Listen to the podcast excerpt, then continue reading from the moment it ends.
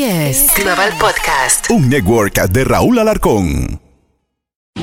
Si manejas por encima del límite de velocidad, hay muchos sonidos diferentes que puedes escuchar, como el sonido de tu auto chocando. De una forma u otra, el exceso de velocidad no vale la pena. Pagado por Nizza. Se tenía que decir. Se tenía que decir. El podcast. Se tenía que decir. Con el terrible.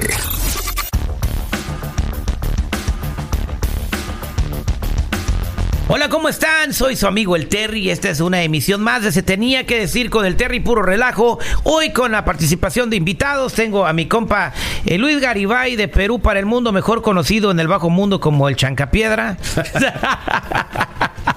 Cuando me decían chancapiedra, a ti te decían, ¿cómo te decían? El mala suerte.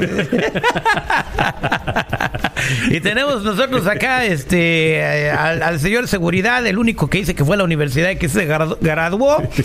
Eh, y el objetivo de buenos ¿Y días. cómo le dicen? Buen día. buenos días, buenos Eh, días. ¿Cómo le gusta? ¿Cómo, ¿Cómo, le- cómo te qué En el bajo mundo antes me decían el chiquis. El chiqui. El chiquis. ¿Por qué te decían el chiquis? Lo que pasa es una historia muy larga. Fíjate que yo. No tenía- diga la historia, nomás digo por qué te decían el chiquis. Por las ojeras. ¿Por las ojeras? Es que es un diminutivo de Chiqui Drácula. Oh, es la historia. Ah. La historia había un programador que le decían el vampiro y a mí me empezaron a decir vampiro y dijeron, no, no, no, no, el único vampiro soy yo. Y dije, bueno, entonces Ah, me bueno. pusieron Chiqui Le Drácula. Pusieron el chiquis y ya después le dieron el seguridad porque trabajaba con un ruso que, que ahora que empezó la guerra de Ucrania, el, ru- el ruso de ser un magnate ya es homeless y ya vive en la comunidad de Los Ángeles ahí Güey, anda en tandas. dinero. Anda en tandas. No sabía, anda en tandas, dijo Juanita.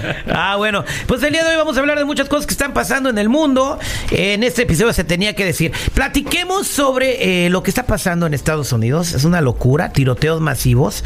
Al estar eh, grabando este episodio, hay otro tiroteo masivo, eh, aparte de los que hubo en, en San Francisco, en el área de la Bahía, en Los Ángeles, otro tiroteo masivo más. La gente está adquiriendo armas para salir a disparar indiscriminadamente contra otras personas. ¿Qué- ¿Cuál es la- el remedio? ¿Cuál es la solución? ¿Es desarmar a las personas? Eh, muchos quieren eh, borrar la segunda enmienda de la Constitución porque dicen que es obsoleta. Y claro, yo pienso eso porque los, los como dicen en inglés, the founder fathers, los, los fundadores de este país, pues no hicieron esa enmienda para que la gente se saliera a disparar a lo, a lo tarugo, pues. Eh, bueno, sí. eh, en ese caso, hay mucha gente que tiene el deseo natural de tener arma. Por ejemplo, yo tengo un, amigo a quien quiero mucho. Y este amigo, eh, Enrique, le mandamos un saludo. Él tiene, la última vez que hablamos, 10 armas, ¿no? Ahora.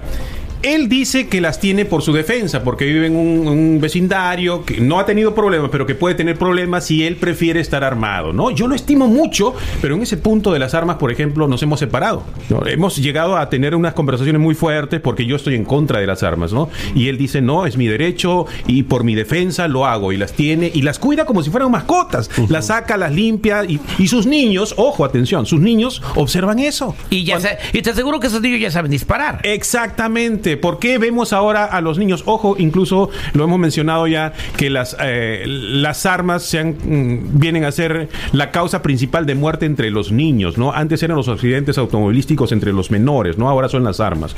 Entonces los niños ven que su papá adora las armas, ese niño tiene cercanía a las armas, si mi papá la quiere, yo quiero ser como mi papá, juega con las armas cuando el papá no está y están sucediendo estas tragedias. Exactamente. Bueno, eh, el tiroteo del que te hablaba, hablamos del de Monterrey Park, que fue este eh, el domingo. Eh, hablamos del de San Francisco, que fue el lunes. Y también de la escuela allá en Nebraska. Y ahora otro en Yakima, Washington. eh, un tiroteo al azar que deja tres muertos en una Circle K. Bueno, eh, ¿qué está pasando en los Estados Unidos? O sea, es un problema de armas, es un problema de salud mental. Mira, este, yo pienso que es una mezcla de todo. Eh, no hay una varita mágica. La constitución no se va a cambiar, hagas lo que hagas tú o Garibay o el grupo social más poderoso. Eso no se va a terminar porque uno de los países Son tiempos diferentes. fabricantes de armas. el Una número constitución uno se es- puede cambiar. No, pero no creo. No creo porque perdería identidad del país, güey. Una- el país perdería identidad si cambia Claro la segunda sí. enmienda. Es que siempre ha existido. Esa segunda enmienda es desde siempre, güey. Pero es una enmienda de 1700 y no sé qué.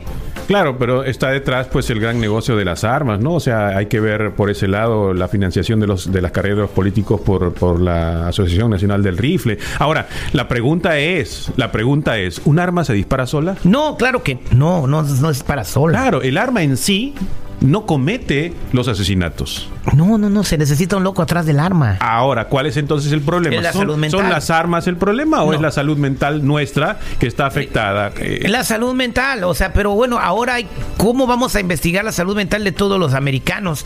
Eh, hemos visto estos, estos niños, prácticamente niños que se meten a hacer tiroteos en escuelas y matan a muchos niños. Hemos visto el caso de estas personas sexogenarias eh, que, se, que, que cometieron los tiroteos en estos días en los que estamos platicando.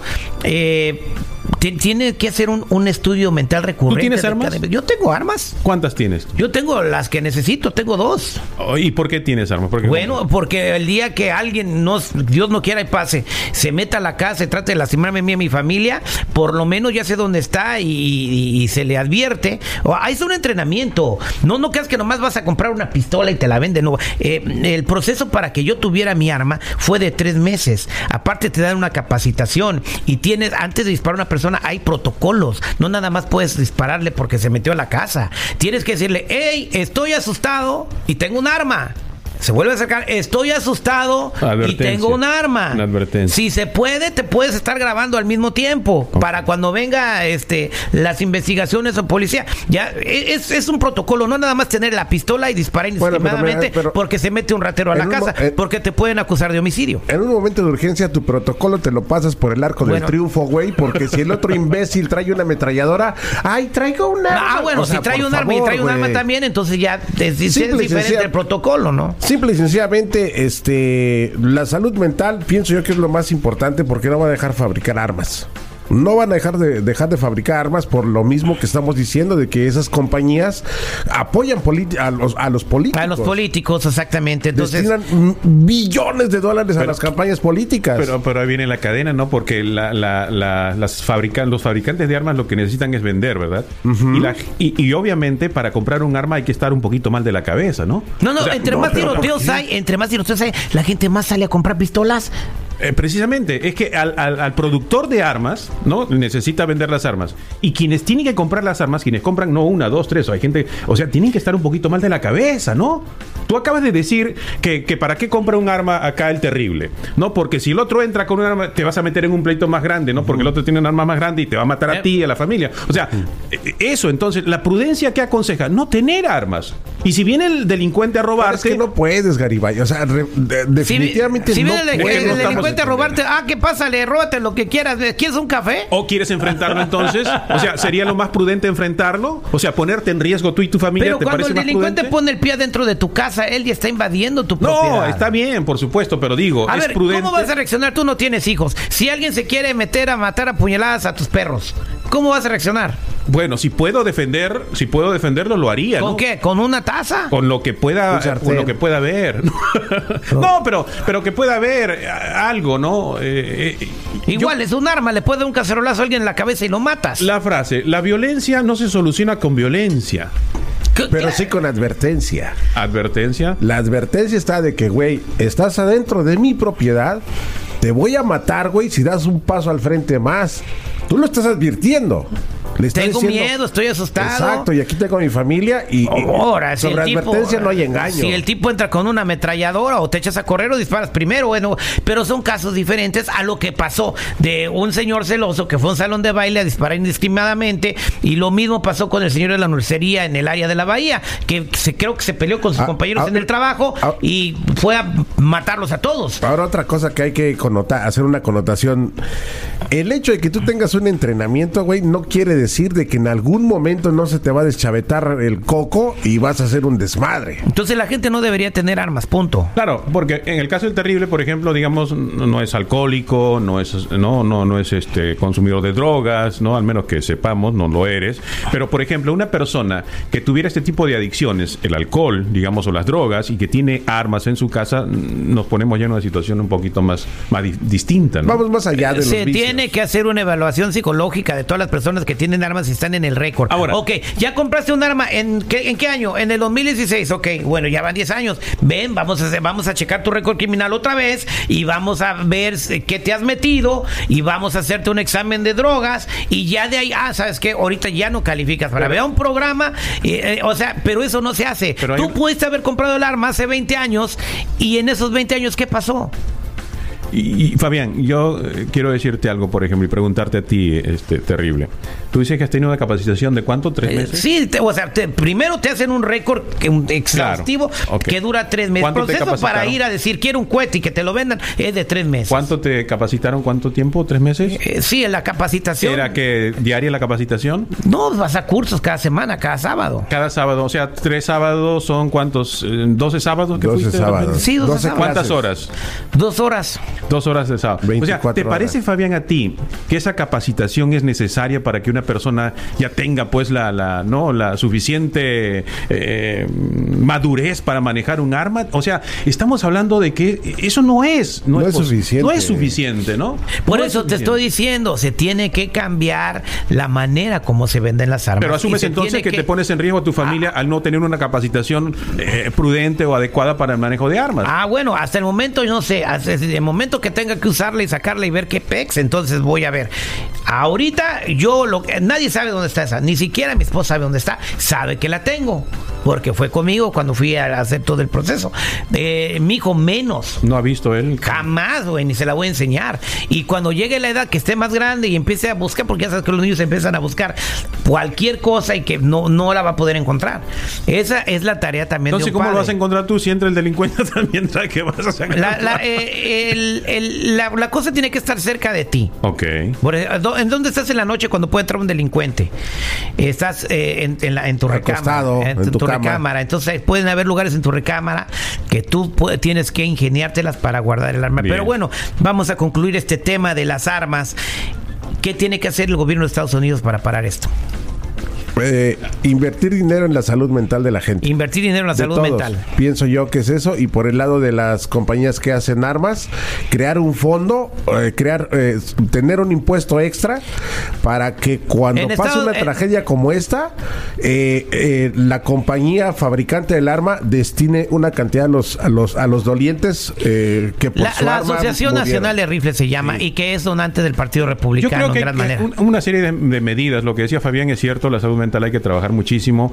Otro que han, la Asociación de Pediatras de los Estados Unidos está impulsando, a raíz de, los- de las muertes de niños por, por uso de armas, que tengan un seguro especial en el cual los niños no puedan este, manipular el ¿Viste arma. el ¿no? niño de seis años que disparó a su maestra, no? Claro, sí. Bueno, pero igual he visto yo videos de niños que disparan R15. Sí, claro, O sea, con- y entrenados. están entrenando entrenados. bajo una supervisión Un niño de de, adulto. años y raca y sabe cargarla y rápido y darle. O sea, es y increíble. cambiar cargador, güey. O sea, yo me quedé sorprendido y dije, wow. Y otra de las cosas que podría hacerse, lo que está sucediendo con la marihuana, que no los eh, impuestos que se ponen por la marihuana están dejando ingresos a las ciudades. Entonces, a las armas no deberían ser tan baratas, no tan al alcance de la gente. O sea, subirles el precio y un gran impuesto, ¿no? Para que quede precisamente pistola para normal trabajar. te puede costar hasta 1.500 dólares. Claro, pero eh, la gente hay que quiere la pistolas puede de conseguir. 600 dólares. Y de menos, ¿no? O y de de menos. menos. Ahora todavía, también ¿no? hay que contar todas las que se venden en el mercado negro, en fin. Por eso, pero Eh, ponerle impuestos ayudaría a que ese dinero pues vaya a lo que estamos hablando de invertir en la Eh, salud mental. Estamos hablando de que es un tiroteo todos los días eh, y que sí tienen que revisar la segunda enmienda. Yo creo, eh, yo siendo una persona que tiene un arma, yo creo que sí tienen que echarle un ojo a la segunda enmienda y ver bien quién va a tener las A ver, armas, ¿no? a- Aquí entre los tres, ¿tú estás a favor de que, por ejemplo, se limite la venta de armas? Una persona puede tener un revólver de, de seis balas. No necesita tener un ¿Y tú por qué AK-47. tienes dos? Eh, exactamente, Ese yo es porque, el te- yo, yo porque ese es- tengo dos, o sea, exactamente, pero eso es tan fácil como ir a regresar y decir, ya, al mismo barbería te la compra de regreso. Es- eh, te estoy diciendo que se tiene que haber esa regulación, el amigo de Luis tiene una colección. Eh, también tiene que haber una, una manera de regular, oye, si alguien va a comprar 700 balas, ¿para qué quieres tantas? ¿Tienes armas, Fabián? Sí, tengo una, pues una pistola. Yo tengo dos rifles, pero de balines, de eso de... Bueno, igual. bueno, si eh, le das un fregadazo a uno de esos güeyes con un Eh, balín. Con un arma de esas también puedes dañar a una persona para defenderte. Pero bueno, el gobierno de los Estados Unidos tendría que entonces que revisitar la segunda enmienda y quitarla de la Constitución. Eh, pues es una cosa muy complicada, ¿no? O sea, sí, a veces estamos hablando de cosas muy complicadas que no se van a dar. Lo que se puede dar es una restricción ligera, digamos, que está siendo impulsada, ¿no? Que está siendo impulsada por, por muchos movimientos y dentro de algunos políticos también, pero cambiar la constitución en los Estados Unidos Bien, es en una fin. cosa histórica, ¿no? Vamos a ver eh, cuántos tiroteos más Salvo que en venga López. Obrador aquí a postular a Estados Unidos y ya sería una cosa distinta, ¿no? Cambiarían muchas cosas de beneficio para el país. Exactamente. Bueno, pasemos a otra cosa. El mundo va a cambiar tal y como co- lo conocemos, porque a todos los que nos gusta comer birria de chivo, caldo de res, no sé, de repente tu pollito en caldo, en mole, en pipián, ¿qué otros platillos podemos degustar? Unas costillitas, eh, o este- Unos tomahawks. unos tomahawks, eh, un, un cerdo en tu lomo, por ejemplo. Unas piernitas al hombro, Garibay. o sea, este, ya están empezando a sembrar la carne. Eh, este tipo de carne nueva que ya van a empezar a vender en restaurantes. Sembrarla, yo no diría esa palabra, están ya en laboratorio. En ¿no? laboratorio. Están, creando carne En eh, laboratorio. que sabe igual y tiene la misma proteína. Eh, ¿Cuál es la diferencia de esta carne nueva que vamos a comer? Que ya no es una carne donde van a tener que sacrificar un animal, sino que van a- va a ser una carne que va a crecer en un laboratorio. Te va a nutrir igual, te va a servir para lo mismo, te va a satisfacer igual, será peligroso comerla. Eh, ¿Qué sabemos de esta carne? Bueno, este se está ya trabajando mucho tiempo. Algunos incluso eh, han soltado la teoría conspirativa de que ya estamos consumiendo carne hecha en laboratorio en algunos lugares, ¿no? Pero ya se ha dado la información hace un par de días de que los restaurantes este año empiezan a vender, a, a- preparar los platos con carne hecha en laboratorio y que a partir del 2028, dentro de cinco años, vas a la tienda de la esquina de tu casa y ya puedes comprar carne hecha en, en laboratorio. ¿Cuál- ¿Con cuál propósito y con qué fin? Hay, hay una cosa importante, lo que dijo Elon Musk, que en el futuro todas las cosas se van a producir así, a gran escala. ¿No? Eh, los robots, las fábricas van a producir a gran escala autos, alimentos, todo lo que te imaginas se va a producir a gran escala. ¿Y qué va a producir eso? Que los precios bajen. Como hay bastante oferta, los precios van a bajar. Es cierto, dice Elon Musk, la gente no va a poder trabajar, no va a tener opción de trabajo, pero le vamos a tener que dar, nosotros los que tenemos empresas, un dinero a la gente mensual para que pueda funcionar el nuevo sistema. Y en el nuevo sistema es eso. Eh, tú preguntabas, ¿a qué viene? a que precisamente la carne pueda bajar de precio, pueda estar al alcance de todos, que todos puedan consumir carne, ¿no? Y por el otro lado, atender a la gran comunidad que dice que no hay que matar animales, ¿no? Que no hay que sacrificar a los animales. El producir la carne sintética, la carne en laboratorio, permitiría pues no, no matar no solamente vacas, sino con el futuro eh, cualquier cantidad de animales que se puedan utilizar para como comestibles, ¿no? Pero esa es una de las razones. Bueno, aquí hay una cosa. eh, si tú vas a la selva, eh, el león tiene que matar una gacela para comer. Si tú vas al bosque, el cocodrilo se puede comer un conejo. Pues es un proceso natural de la vida, ¿no? Nosotros Es un eh, proceso antes, natural antes, de- antes no, no de la vida teníamos- salvaje. Antes, antes nosotros cazábamos mamuts Es parte de un ecosistema, y ahora nos Pero espantamos porque matamos un puerco para comerlo. Son animales, ¿no? Son animales que no tienen la capacidad del ser humano, que precisamente se, se, se, se relaciona o ha sido puesto encima de la cadena eh, natural, ¿no? Es el que piensa, es el que razona. Y, y no podemos actuar igual que un, que un tigre, no puedes actuar tú igual que una culebra, no puedes actuar igual que una rata, ¿no? Entonces hay que hacer carne de laboratorio también para que los tigres y los leones no, no maten gacelas. ¿Y por qué no? eh, exacto, ¿por qué no? O sea, es una manera muy vas a hacer flojo a todo el universo, ¿no? No, no, definitivamente. No, y sabes qué, o sea, mira, o sea, en vez de eh, sí, de- de- pues sacas al, al animal de su instinto natural, ah, güey, ya no voy a cazar porque me van a hacer la carne y me la van a echar, ¿no? Digo, es, Bueno, pero mira, ¿qué pasaría si, si por ejemplo, eh, a la fauna eh, se deja de lado, eh, en este ejemplo que tú estás dando, y nosotros como humanos co- comemos carne con, pienso yo, que va a ser más sana, güey. Mira, yo te voy a decir una no cosa. estamos hablando de manzanas, estamos hablando de carne. No, eh, bueno, más con mejores nutrientes, Ah. menos este anabólicos o no sé qué tantas madres le ponen a las reses para que engorden en, un mes. Entonces, yo, y, y vamos a tener nosotros como humanos vamos a estar mejor, mejor de salud, güey, porque no es- vamos a tener todos esos químicos que inclusive a las plantas también les, les echan muchos este insecticidas y todo ese rollo, güey. Fertilizantes, Yo estoy completamente químicos. de acuerdo Ahora, con eso. que- que te causan interesante lo cáncer. que- es interesante lo que dice Fabián. O sea, puede ser que esta carne sea mejor que, que los pobres, las pobres vacas, cómo son alimentadas, cómo son tratados los pollos, ¿no? Ah, no ah, sabemos eso. Pero, ¿qué va a llevar esto? Va a llevar que el ser humano viva más años. O sea, el hecho Obvio, de que. estás claro, más sano, obviamente vas a Vamos a vivir más años. Vamos a llegar a los 110 Eh, años. ahorita ya superamos la expectativa de vida de hace 100 años. Pero ahí va el problema de lo O sea, que decía. hace 200 años la gente duraba a los 60, ya estaban ancianos. Pero lo que dice Elon, Elon Musk, precisamente el gran problema va a ser que la gente no va a saber qué hacer con su tiempo. Y que el gran problema es la salud mental. O sea, eh, eh, ¿qué va a pasar? O sea, tienes todo barato, ¿no? Te dan un incentivo para que tú puedas comprar esto, tienes todo a tu alcance. ¿Y qué haces en tu tiempo? Porque normalmente la gran ocupación que tiene el ser humano es su trabajo. Son 8 horas de trabajo o 12 horas de trabajo. Cuando Por no haya ese... Por 60 años. ¿Cómo lo vas a llenar? ¿Con qué lo Imagínate vivir 200 años. güey. ¿Qué O sea, vas a estar en tu casa aburrido y decir, no, ¿qué hago acá metido mirando a mi vieja todo el día? Quiero ir a trabajar. O sea, y vas a tener más años que no vas a saber con qué llenarlo Pero y ahí no viene vas el a problema. poder trabajar. Claro, por eso, por eso. Porque ahora la cosa es, hablando de lo que se pasamos, lo de la carne eh, que están creando, que en el 2028, pues eh, muchos animales van a ser sacrificados porque ya va a estar la carne a la venta, vas a poder ir a la Walmart a comprarte tu carne eh, Sintética, tu creada, carne sintética, creada en la- laboratorio, en granjas de, la, en, de laboratorio para, para tu consumo, ¿no? Eh, que va a ser más barata hecha por y hecha por robots. Y hablando de robots, eh, ¿qué le espera a las futuras generaciones? Tercer tema, ¿quién se tenía que decir con el Terry? Nosotros estamos creando nuestro propio adebacle social. ¿Por qué estamos tan, eh, tan obsesionados con cambiar el futuro, innovar? Y crear nuevas tendencias que pues, estamos creando inteligencia artificial que nos va a suplantar. Yo ya vi el primer comentarista de noticias robot Claro. Y articula y dice y hasta le da énfasis a las palabras. Claro. Eh, ¿Podría un robot eh, venir a suplir a la gente que hace un podcast o un programa de radio? Absolutamente. ¿Podría un robot eh, suplir a, un, a una persona que maneja un camión, un autobús de niños y tener menos accidentes? Eh, ¿Podría un robot arbitrar un partido de fútbol? Por supuesto. Entonces un robot puede hacer todo lo que hacen los seres humanos.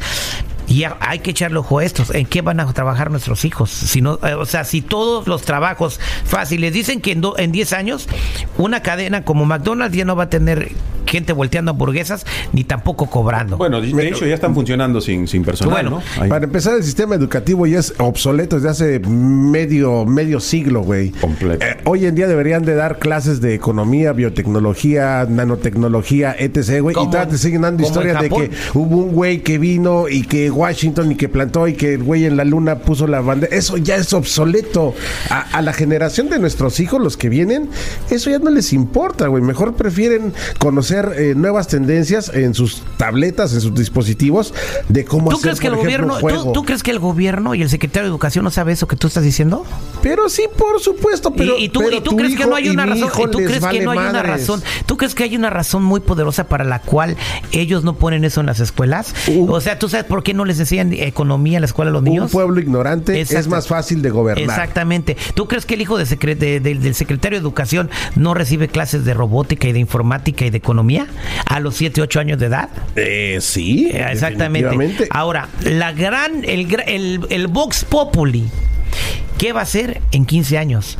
¿En qué va a trabajar? Cuando todos los trabajos en una bodega, en un restaurante, en un taxi, en un Uber, pues vayan a ser robots. Eh, ¿Qué va a quedar para nosotros? ¿Se han puesto a pensar?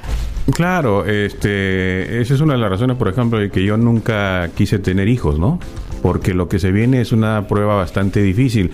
Ahora, hay que empezar, creo yo, para motivarnos un poquito, en que este tiempo que estamos viviendo es realmente histórico. O sea, estamos en un momento histórico que va a quedar, si es que la humanidad sigue existiendo, no analiza, oye, en esa época del 2023, mira, hablaban de los robots y ahora todo es robot, no, o sea, estamos en un momento importante, ¿no? Empezar a, trascender desde allí, que estamos viviendo en un momento importante. Y, y va a pasar eso, ¿no? Que lo que decía, vuelvo a Elon Musk, al tipo de Twitter y al tipo de Tesla, que Y de decía... SpaceX. Y, y que los, lo que tú acabas de decir con los niños, ¿no? ¿Qué va a pasar esos niños? ¿Qué van a tener en su cabeza? No van a tener ocupación. Por eso se está creando la realidad virtual. Por eso eh, Meta, eh, Facebook, crea la realidad, de- de- la realidad virtual para que se metan a ese nuevo fue un universo y puedan fracaso estar. que le costó casi la compañía. Bueno, fue a- a experimental, Mark güey. Zuckerberg. Fue experimental, pero yo creo que Pregúntale a Zuckerberg si fue experimental. Pero no yo- sabe qué hacer. Pero yo creo que de ese, de ese aprendizaje, lo que viene Claro. va a estar que ni tú, ni yo, ni nadie lo va a creer y solamente lo vamos a ver en películas, güey. Ya, de la realidad es que el ser humano no va a tener qué hacer con su tiempo. Vamos a tener más tiempo para, para muchas cosas, eh, supuestamente, pero no vamos a saber en qué ocupar ese tiempo. De hecho, precisamente ahora hay el gran problema de la salud mental porque hace 40, 50 años se vivía en promedio 33 años, ¿no? O sea, uno vivía 33 años en promedio, trabajaba lo que tenías que trabajar y a los 30, y 30, 35, 40 máximo te morías, ¿no? Pero ahora el ser humano 78 años en promedio. O sea, tenemos 40 años más de vida y no hemos sabido cómo llenar ese tiempo. Y dentro de 20 años vamos a tener para vivir hasta los 100 años. Sea, vamos a tener 70 años y no sabemos qué hacer, cómo llenar esos años, ¿no? ¿Cómo llenas ese vacío? ¿Con diversión? ¿Vas a tener acceso a la diversión? No, no te Yo puedes pienso que divertir. el futuro No, va a ser no, más fácil. No, te puedes divertir. El futuro 40 va a ser más fácil. Yo O sea, pienso que el eh, futuro va a ser más fácil. eh, para nosotros que ya estábamos betarros, pienso yo que va a ser hasta más cómodo. Piensa que va a ser más cómodo. No, claro. Sí, pero ¿con- medicinas. ¿con, qué llenas eso? A ver, ¿Con qué llenas el Viajas, tiempo? viajas, eh, te pones a crear. Pero haces para eso vas a tener que tener dinero. Y si una persona tiene 40 años y no tiene dinero, ¿qué va a hacer? ¿Con qué dinero vamos Conozco a bajar? muchas personas que están en la misma situación, ya se retiraron y lo, lo más lejos que pueden viajar es al Eco Park. O sea. Bueno, pero eh, también toma en cuenta una cosa, güey. Estamos hablando de la mayoría, ¿eh? Estados Unidos es el país más caro del mundo, pero tú te vas a México, güey, te vas a Europa. ¿Con cuánto viajas por toda Europa? En? Europa una botella de O sea, agua te cuesta 8, favor. euros. Bueno, una cajetilla de cigarros en Nueva York te cuesta 25. Ah, bueno, entonces te, te vas a que te Ah. mueras de cáncer, ¿no? O sea, o- oye, la cosa es de que tiene razón. El- Entonces, la inteligencia artificial es un peligro para la humanidad. No, lo, bueno, lo que dicen los ricos, los que están trabajando en esto, que no es un peligro, como decía Fabián, es un avance, que vamos a vivir más tiempo, que va a haber mejores medicinas, eso es lo que dicen ellos, ¿no? Eh, El asunto es nosotros qué vamos a hacer con tanto tiempo, o sea, cómo no... De hecho, sí hay que programarse que quizá no vamos a tener acceso al trabajo como lo tenemos ahora, que va a ser un poquito más difícil, por eso ellos mismos, los ricos, saben que tienen que dar cierta cantidad de dinero para que nosotros podamos hacer funcionar el sistema, ¿no? Eh, es un poquito eh, complicado eh, el asunto realmente de poder darle una, una solución a esto, ¿no? Exactamente, entonces, pues es una cosa que todos nosotros tenemos que observar, poner atención para, para saber cómo vamos, va, a llevar el rumbo de nuestras vidas y sobre todo nuestros hijos capacitarlos mejor para ese mundo donde pues el que no sepa de robótica, el que no trabaje programando eh, inteligencia artificial, pues va a quedar fuera del sistema económico. Lo hemos visto en películas, ¿no? La gente rezagada, los, los elitistas, los que triunfan, son los que saben determinadas profesiones y los, los otros que se quedaron trabajando, volteando hamburguesas en el campo, pues a lo mejor se van a quedar rezagados en el Alguien lo futuro. tiene que hacer, Porque güey, ¿eh? incluso la agricultura, dicen que máquinas ya fueron inventadas incluso por Elon Musk, fíjate, que te van a sembrar y cosechar y ya no ocupas la mano de obra en el campo. Claro, eso, eso lo- lo- no Estados Unidos. China ha, desarrollado mucho eso, ¿no? Ahora, yo no sé si ya han visto, por ejemplo, las robots que están produciendo Japón, China, los países asiáticos. Sí, claro que Ojo, sí. ojo, atención. Algunas de las modelitos chinas que aparecen en, en TikTok, por ejemplo, ¿no? Que aparecen las figuritas y todo, son realmente robots. La gente eh, no sabe todavía distinguir qué es una muchacha robot o qué es eh, realmente una, una persona de verdad. Pero muchas de las figuritas sensuales, mujercitas que están saliendo, sobre todo asiáticas, en, en TikTok y en las redes sociales, ya son robots. Oye, hablando de eso, ¿se podrá en un futuro convivir sexualmente con un robot o con una robot? Absolutamente. ¿Por qué no? Pero, o sea, una cosa es que compres una muñeca y, y que va a estar ahí y no te va a contestar ni nada. No, Estamos hablando pues. de que quiero una robot, yo tengo lana, ¿Cuánto me cuesta una Kim Kardashian?